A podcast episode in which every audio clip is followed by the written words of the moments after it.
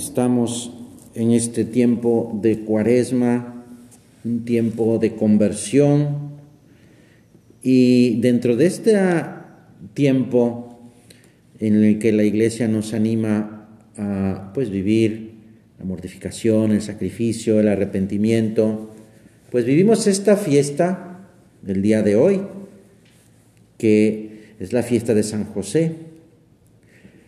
Por estas dos razones, o por estas dos cuestiones, eh, hay que estar seguros de que en estos días y en este día Dios nos quiere dar mucha gracia, hay mucha gracia.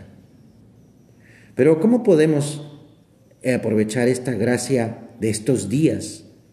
Pues mira, eh, en la misa mm, que, de San José que, se celebra hoy, ahí al final hay una oración que dice, Señor, protege sin cesar a esta familia tuya que ha celebrado con gozo la festividad de San José, participando en la misa, y conserva en todos ellos los dones que con tanta bondad les das.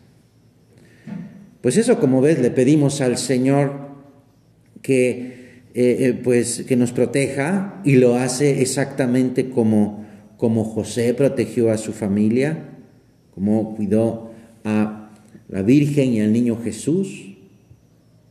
Eh, y es en el Evangelio, mm, pues se ve como desde antes de nacer Jesús ya estaba, pues eso, pensando, ¿verdad? En, ese cuidado, en ese proteger. Le dice el ángel cuando mm, le, anuncia, e, Este, en sueños, no tengas miedo en, llevar en llevarte a, María como tu mujer. Y es exactamente lo que hace. Hizo lo que le ha, le ha mandado el ángel del Señor.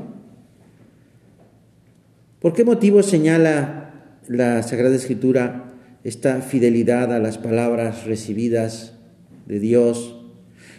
Si no es para invitarnos a imitar esta fidelidad de, de José. Es decir, este, hacer caso a lo que Dios le va diciendo.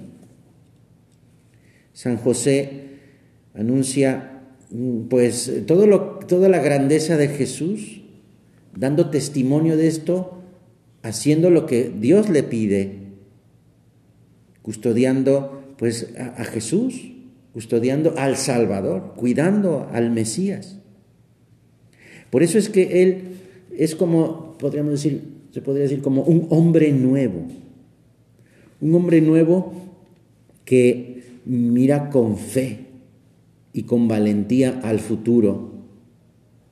Porque no sigue su propio proyecto o su plan en el que no, es, no entra Dios o no cabe Dios, sino que precisamente confía, confía totalmente en aquel que, en el que se van a cumplir todas las profecías del Antiguo Testamento en aquel que va a abrirnos las puertas del cielo, en Jesús. Pues es esta eh, eh, gracia que recibimos o que estamos recibiendo en este día, en este tiempo, y que nos hace ser un hombre nuevo, un hombre en gracia, un hombre en gracia. Fíjate, cuando alguien se confiesa, o sea, cuando una persona está en pecado, y se confiesa, es como si volviera a nacer. Eh, nace a la gracia. Y, claro, en este tiempo de cuaresma, pues la iglesia nos anima y nos invita a eso, a, vivir la confesión, a confesarnos y a querer ese gran sacramento de la alegría, como le gustaba decir a San José María, así le decía a, la confesión San José María, el sacramento de la alegría, porque precisamente es esa alegría de nacer, de renacer. Claro, eh, eh, es saber que Dios me perdona, que Dios me convierte. Me convierte de un hombre viejo, un hombre que está en pecado, a un hombre nuevo, un hombre en gracia, con fe. Y esa gracia me hace mirar con, pues, con optimismo eh, el futuro, porque no solamente tengo ese proyecto personal mío, sino que ese proyecto personal mío, pues, eh, está como enlazado, está, mm, mm, mm, pues, es el mismo que de Dios. ¿Y cómo voy a saber eso? ¿Cómo voy a saber el plan de Dios para hacer que sea el plan de Dios el mismo que el mío? Bueno, pues, pues e, es, e, es cuestión de seguir el ejemplo concretamente de San José. Eh, Cristo, que nos cuida a cada uno de nosotros, pero pide de nosotros, solicita de cada uno, pues ese como deseo, ese, ese deseo sincero, esa voluntad de corresponder, de corresponder a su llamada, de buscarlo, de buscar a Jesús, de rectificar el rumbo siempre que sea preciso. Así le hizo San José.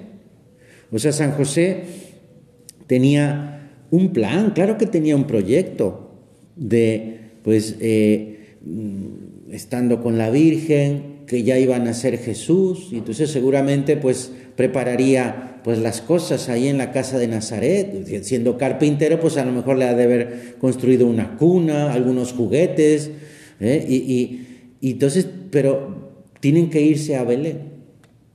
Y en Belén pues eh, no encuentran lugar en, el pueblo y entonces se tienen que quedar en una cueva, una cueva que era destinada para animales. Y ahí es donde nace el Redentor, el Hijo de Dios, el Salvador del mundo, el Rey de Reyes, nace en una cueva de animales. Pues, o sea, ese no era el plan de José. Y ya estando, pues ya nacido el niño Jesús, pues ahora tienen que escapar porque el rey Herodes quiere matar al niño. Entonces tienen que huir como refugiados, huir a otro país. Pues ese tampoco era el plan de José.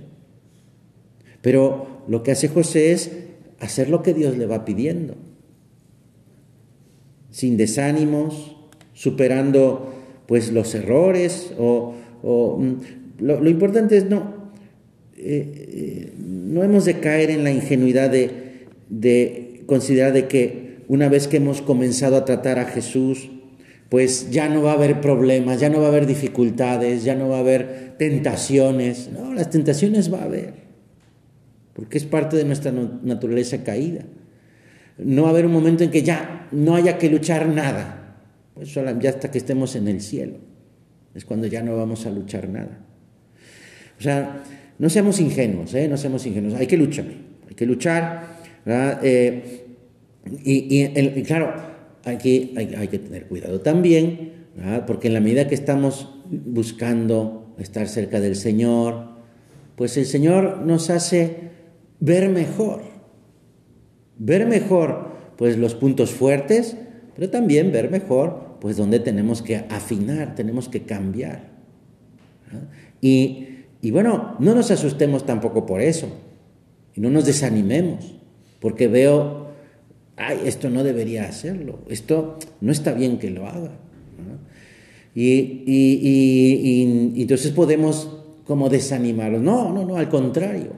Al contrario, la gracia nos hace ver en dónde podemos cambiar, dónde podemos mejorar y también la gracia nos da la fortaleza o la fuerza para luchar en eso. pues nos engañaríamos, nos engañaríamos si supusiéramos que esas ganas de buscar a Jesús, ese tratarlo, ese eh, convivir con Él, pues nos transforman en personas ya que somos, hacemos todo perfectamente, que no nos vamos a equivocar. No, la verdad es que eh, mm, igual y ya lo hemos visto, ¿eh? ya lo hemos pues este eh, experimentado.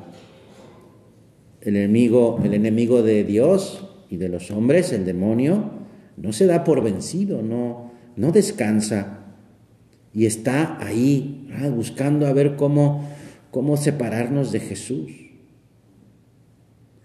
Sabe que entonces la caída es más difícil, sí, pero si consigue que ah, cometamos un pecado, aunque sea pequeño, pero pecado, pues podrá lanzar sobre esa conciencia la tentación de la desesperanza. Por ejemplo, le voy echando ganas, ahí voy avanzando, de una, una cosa que pues ya voy, pienso que ya voy superando y ¡pum! caigo. Y dije, oh Dios mío, yo pensaba que ya lo había superado, pero volví a caer. Bueno, pues no nos desanimemos. Esto es lo que, esto es lo que nos, nos dice San José en su fiesta. Vamos a, a, seguir intentando. Vamos a seguir intentando. Pues eh, es a veces estas cosas las permite Dios para que no pensemos que somos nosotros los que vamos, wow, vamos eh, llegando a ese logro, vamos triunfando por nuestras propias fuerzas, no, sino que es Dios. Y a veces esos movimientos o esas, pues sí, caídas, pues nos recuerdan, no, no, no, no, no soy yo solo, es Dios, es la gracia de Dios. Sí, mi disponibilidad y mis ganas de corresponder, pero es Dios. Es lo que hacía José. Por eso vamos a cuidar a Jesús. Vamos a cuidar a Jesús, ¿verdad? Que, eh, pues, mm, mm, eh, porque de eso se trata, de cuidar mi relación con Jesús. Así como José cuidaba a Jesús, pues nosotros también podemos cuidar a Jesús. La otra vez, el lunes, sí, el lunes fue el lunes, estaba yo en, un colegio, ahí en, este, y, pasé por el kinder de ese colegio. Y entonces, pues, eh, ahí afuera de un salón estaban unos niños, unos niños pequeñitos, unos niños y niñas pequeñitos, pequeñitas. Entonces una niña, bueno, empezaron a gritar, ah, el padre, ahí está el padre, el padre, tal, no sé qué. Y ya pues yo saludaba, ¿qué tal? ¿Cómo están? Buenos días. Entonces una niña me dice, ¿tú eres el padre? Sí, yo soy el padre. Oye, tú eres el que cuidas a Jesús. Y yo dije, pues la verdad es que me, me saqué de onda bastante porque, porque dije, pues sí, o sea, yo soy el que cuido a Jesús, pero ¿cuido a Jesús de veras? Y esa, esa pregunta que me hizo la niña, pues la he estado meditando todos estos días. O sea, Señor, yo te cuido. Yo, yo te cuido como te cuida San José. O sea, es decir, cuido que estés conmigo, cuido pues eh, poniéndote atención cuando me estás hablando, cuido cuando me estás proponiendo esa pequeña mortificación y a veces como que me quiero hacer el loco y no quiero vivirla. Cuido pues ese diálogo que tengo contigo en mi oración. Te cuido de verdad, Señor, como San José. Como San José, pues San José sí cuidaba a Jesús. Y no solamente, pues, eh, eh, bueno, pues, en las cuestiones materiales, ¿verdad? De que no se cayera o que pues, no se enfermara, sino, pues, sino en general, como un buen padre cuida a su hijo. Pues así, Así, eh, eh, y esto te lo cuento pues precisamente también para que tú y yo nos, nos preguntemos, o sea, cuidamos a Jesús. Yo cuido a Jesús. Pues, y, vamos a pedirle a San José hoy en su día que, que nos ayude, que nos ayude a, a, tratar bien a Jesús, a cuidar a Jesús. pues está hay, muchas representaciones, ¿verdad? Hay muchas imágenes o pinturas de la Sagrada Familia, donde está, pues Jesús está en el centro y al lado derecho de Jesús está la Virgen y al lado izquierdo está San José. Y siempre, pues están ahí como muy cerca, ¿verdad? Tomados de la mano, por ejemplo, y, en muchas de esas, pues, eh, imágenes, San José está mirando a su hijo con mucho cariño, ¿verdad? pues, eh, y están, pues eso, tomados de las manos. Pues mira, esta vez tú y yo somos los que tomamos, pues, la mano de María y de José, para que nos lleven a Jesús. Y así ellos nos llevarán a Jesús. ¿eh? Pues eh, San José mm, es llamado en la Sagrada Escritura, en la Biblia, es llamado un hombre justo, un hombre justo. No se, no, no se conoce ninguna, ninguna, ningún discurso de José, De hecho, en la Biblia no dice, José dijo tal cosa, ¿no? no habla, José no habla nada. Lo único que se conocen de José son sus silencios.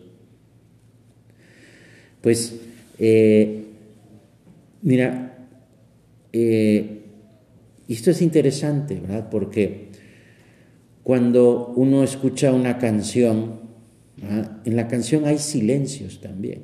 No podría haber música todo el tiempo, porque, porque entonces no habría como un, momento en el que pudiéramos pues eh, tratar de entender, sino que si hay una música así todo el tiempo, todo el tiempo, todo el tiempo, o sea, eh, terminaríamos por aturdirnos y decir, ya, apaga eso. Siempre hay silencios y los silencios nos ayudan a a tener el contraste entre el silencio y el sonido. Por ejemplo, cuando leemos un libro, pues una novela una historia o tal, lo mejor del libro es cuando no lo leemos. Es decir, cuando leo algo y después me pongo a pensar sobre lo que leí. Eso es, si, si un libro me provoca eso, es que es un buen libro. Y es que estoy ya como enganchado. Y es bueno, es bueno detenerse, ¿verdad? Si estoy leyendo un libro, decir, a ver, a ver, y entonces pensar, reflexionar sobre eso que leí. Por eso tampoco es, o sea, no es nada recomendable, pero nada recomendable echarse los maratones de series. Cuando estás viendo una serie, a veces hay series buenísimas, ¿verdad? Que son, son muy buenas y, y de verdad están hechas para engancharse y ver series, y ver un capítulo, y ver el siguiente capítulo, y ya terminamos la temporada 1 y ahora las, las dos, y así. Eso no sirve de nada si es una buena serie. Si es una buena serie, es ver uno o dos capítulos y luego pensar y reflexionar. Y decir, a ver, esto, yo qué hubiera hecho en lugar de, de, lo que hizo el protagonista, o en lugar, de, o sea, si yo fuera el protagonista, ¿qué hubiera hecho y tal? Pensar, ¿por qué hizo esto? ¿Por qué hizo aquello y tal? Así se disfruta más una serie, no por medio de maratones, sino viendo y después pensando. Y si es una buena serie, pues se disfruta muchísimo más, muchísimo mejor. Y si es platicar con alguien, todavía mejor. En, eh, en las, este, pues en los centros de la obra, que a veces se ve alguna película y esto, eh, pues a veces yo me doy cuenta si la película es buena es cuando se habla de esa película después de haberla visto. Si, si no se habla de esa película después de haberla visto, quiere decir que no es muy buena. Por ejemplo, ayer vimos una película y en la noche ni la acabamos de ver y no hablamos nada de la película en el desayuno. Quiere decir que no era muy buena película, porque se ve que no, no nos, pues no, hay, no había mucho que decir. En cambio, si hay mucho que decir, entonces dices, ah, bueno, pues sí, es una buena película. Bueno, es un criterio muy personal y subjetivo. Pero bueno, aquí lo interesante es, el, el, que podemos entender muchas cosas de los silencios de San José. Dice Benedicto XVI, un silencio, el de San José, que, que eh, nos da a entender que toda la palabra de Dios, lo que hacía Jesús, José y también la, la Virgen María, lo guardaban en su corazón. Es decir, eso nos habla de oración, de que José hacía oración. Eh, y que no se exagera si se piensa que precisamente de José Jesús aprendió todo lo humano, como por ejemplo a rezar, a leer, a escribir. Entonces, eh, y, bueno, por una parte es eso, esa, eh, esa oración, y por otra parte es ese cuidado de lo material hacia Jesús. Aun cuando en la Biblia no dice nada de José, precisamente son esos tesoros como ocultos que nos dan a entender que José es una gran persona, un gran santo, uno de los santos más grandes. Pues, eh, eh, pues es, este, eh, mm, este modo, ¿verdad? Claro, es cuestión de ponerse a pensar, a reflexionar. Vamos a ver un, ejemplo. Un ángel del Señor se aparece en sueños a José y le dice, levántate, toma al niño y a su madre, huye a Egipto y permanece allí hasta que yo te avise, porque Herodes va a buscar al niño para matarlo. José se levantó, tomó de noche al niño y a su madre y se fue huyendo a Egipto. Pues es esa huida Mm, eh, que hace que la, Sagrada Familia pues, se vuelvan eso, unos eh, eh, este, refugiados. Quizá puede parecer que la distancia de Belén a Egipto no es muy grande, sin embargo, por lo improvisado de la huida de noche pues, y, que además tenían que buscar caminos no muy transitados porque si no los podía descubrir Herodes, pues además los medios que disponían eran muy pocos para soportar el desierto un calor extremo en el día y un frío tremendo en la noche, pues aún así se va. Jesús ha querido sufrir estas incomodidades desde su nacimiento. No se sabe cuánto tiempo estuvo la Sagrada Familia en Egipto, algunos hablan de cuatro años, otros de dos años, no se sabe muy bien. Eh, pero es posible que las primeras palabras de Jesús y los primeros pasos de Jesús los haya dado ahí en Egipto, lejos de su tierra lejos de su tierra, pero cerca de sus padres, cerca de, María y de José. Para José debió haber sido muy complicado sacar adelante a su familia en medio de circunstancias muy diversas, muy adversas, en un lugar desconocido, entre personas desconocidas. Tendría que hacerse de clientela. Y además, como habían salido de improviso, pues no llevaría herramientas. Porque cuando salieron de Nazaret hacia Belén, pues pensaba decir, bueno, voy a, Nazaret, a Belén y pues luego regreso a, Nazaret. Pero no, no puede regresar. Entonces no es que se llevara sus herramientas cargando para todos lados. Pues entonces no llevaba herramientas.